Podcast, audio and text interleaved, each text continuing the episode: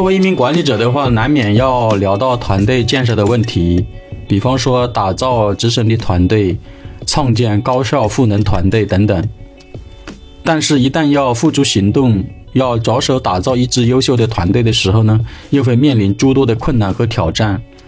其中最主要的就是团队成员不能达成共识，不能拧成一股绳。说白了就是一盘散沙，没有形成合力。于是的话，有的管理人员就会认为现在的员工难管理呀，员工不服从啊，不服管呐，员工不敬业啦等积累的抱怨或者感慨。那么果真如此吗？又或者说，员工是怎样变坏的呢？呃，当然了，这里指的坏是打上引号的，呃，主要就是指员工不服从管理，在执行公司政策方面，呃，出现的偏差的行为等等。在职场上的话，总会存在这样或那样不成文的规则，呃，比方说员工不服从管理、员工的偏差行为等等。那一些管理者或者领导者呢，认为是员工自身造成的啊，就是因为他自身不正业了啊，不认真了造成的啊，跟这个领导者或者管理者是没有太大的关系的。那么真的是这样吗？事实上，正是一正因为是一些管理者或领导者他自身的啊认知的偏差和行为的偏差，导致了坏员工的产生。那我们首先来了解一下什么是坏员工的偏差行为，以及这些偏差行为所带来的后果。美国北美国北亚利桑那大学公共领导力与职业道德研究所主任查恩·麦卡利斯特及其团队在研究中发现，当员工有偏差行为的时候呢，啊，管理者应该思考一下这些偏差行为是否是受到了自己的影响啊，以及自己是如何来影响员工行为的。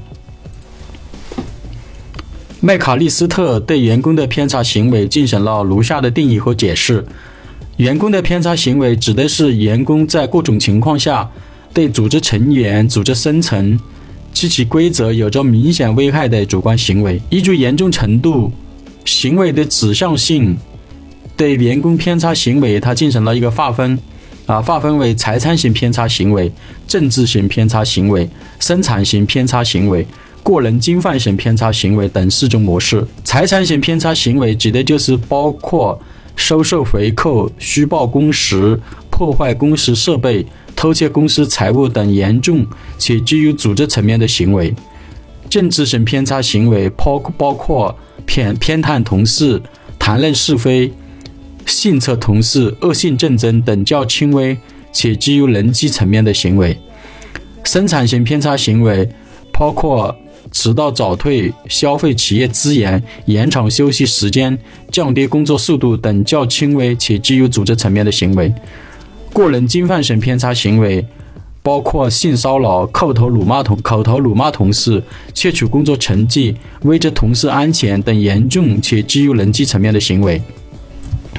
那么相关案例表明呢，就是一些管理者呢，他会，呃，对这种员工的偏差行为呢。呃，来进行一个贴标签啊，认为是啊，他们的这些行为呢是呃冷漠啊，或者叛逆啊，呃是这些员工的专利，而且呢，他认为这些员工通常呢他是不关心同事或者雇主的啊，甚至还存在讨厌他们的同事或者雇主的情况。美国心理学会 APA 的一项研究指出，自觉性和合群性较低的员工的话，更容易出现职场偏差的行为。麦卡利斯特及其团队。曾经对员工的职场偏差行为进行过调研，在抽样调查中，对六万多名员工进行了访谈与沟通，并且借鉴其中两百三十五项的单项研究的数据后发现，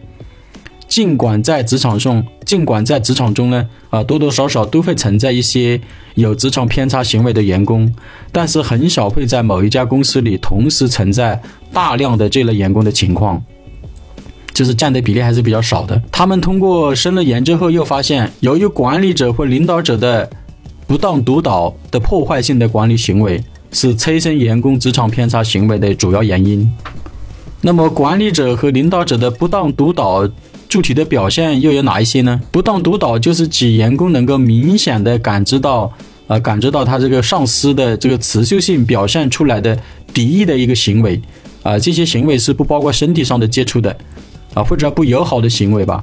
如嘲笑下属啊，指责下属能力差，在别人面前贬低下属，当众批评员工，以及对下属不理不睬，不履行对下属的承诺，对下属说谎，又或者是下属的员工呢完成了费力的工作以后呢不给予表扬等等这些不当的主观行为吧。根据麦卡利斯特及其团队的调研结果，不难发现。没有所谓的坏员工，相反，大多数的情况是坏的领导的不当督导导致了员工的偏差行为。所以啊，当我们要着手打造高效赋能团队的时候，管理者和领导者要首先检讨自己是否存在不当督导的行为，努力提升自己的管理能力，回归至管理的本质，管好自己，时刻检点自己的行为，释放善意，帮助团队成员获得成长。